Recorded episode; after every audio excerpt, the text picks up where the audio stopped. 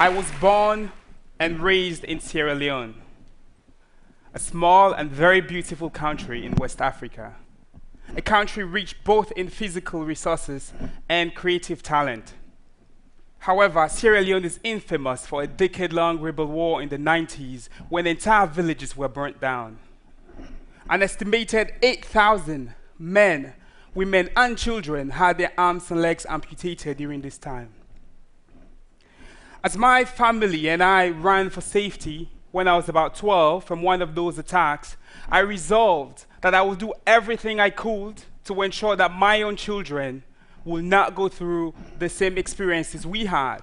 They would, in fact, be part of a Sierra Leone where war and amputation were no longer a strategy for gaining power. As I watched people who I knew, loved ones, recover from this devastation, one thing that deeply troubled me was that many of the amputees in the country will not use their prosthesis. The reason I'll come to find out was that their prosthetic sockets were painful because they did not fit well. The prosthetic socket is the part in which the amputee inserts their residual limb and which connects to the prosthetic ankle. Even in the developed world, it takes a period of three weeks to often years for a patient to get a comfortable socket, if ever. Prosthetists still use conventional processes like molding and casting to create single material prosthetic sockets.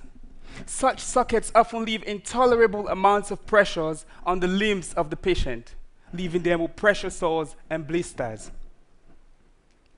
It does not matter how powerful your prosthetic ankle is. If your prosthetic socket is uncomfortable, you will not use your leg, and that is just simply unacceptable in our age. So, indeed, when I met Professor Hugh Herr about two and a half years ago, and he asked me if I knew how to solve this problem, I said, no, not yet. But I would love to figure it out. So, for my PhD at the MIT Media Lab, I designed custom prosthetic sockets quickly and cheaply that are more comfortable than conventional prostheses. I use magnetic resonance imaging to capture the actual shape of the patient's anatomy, then use finite element modeling to better predict the internal stresses and strains on the normal forces, and then create a prosthetic socket for manufacture. We use a 3D printer to create a multi-material prosthetic socket which relieves pressure where needed on the anatomy of the patient. In short, we're using data to make novel sockets quickly and cheaply. In a recent trial we just wrapped up at the Media Lab, one of our patients, a US veteran who's been an amputee for about 20 years and won dozens of legs, said of one of our printed parts. It's so soft, it's like walking on pillows. And it's effing sexy.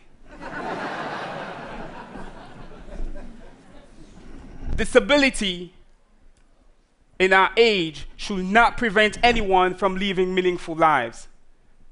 My hope and desire is that the tools and processes we develop in our research group can be used to bring highly functional prostheses to those who need them. For me, a place to begin healing the souls of those affected by war and disease is by creating comfortable and affordable interfaces for their bodies. Whether it's in Sierra Leone or in Boston, I hope this not only restores, but indeed transforms their sense of human potential. Thank you very much.